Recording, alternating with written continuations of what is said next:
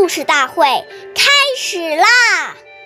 每晚十点，关注《中华少儿故事大会》，一起成为更好的讲述人。岁月易流逝，故事永流传，弘扬中华瑰宝，传承红色基因。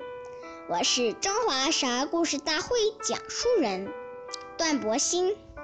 一起成为更好的讲述人。今天我给大家讲的故事是《故事大会红色经典故事》第十十七集《老哥俩野外宿露宿》。谢觉哉爷爷任西北局副书记，徐特立爷爷是毛主席的老师。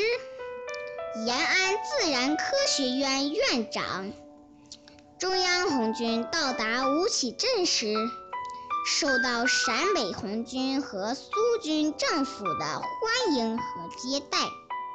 当时中央红军进驻镇子的人非常多，所有房子都住满了人，到处都是疲惫不堪、合衣而睡的战士。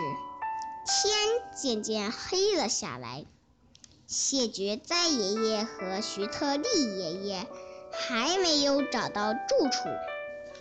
为了不增加群众负担，谢觉哉爷爷对徐特立爷爷说：“今晚咱们老哥俩还是到镇外田野地露宿吧。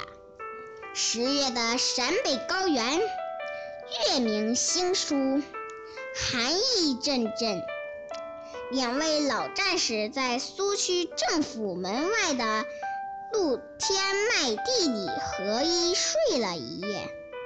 第二早上醒来，身上都结了一层霜。谢觉哉爷爷望着碧蓝如洗的天空，摸摸有些潮湿的棉衣。认真的对徐特立爷爷说：“我刚才想出了一首诗。”他一字一顿地念道：“露天麦地覆棉裳，铁杖围庄系马霜。稳睡恰如春夜暖，天明始觉。”满身霜。关注中华少儿故事大会，一起成为更好的讲述人。我们下期再见。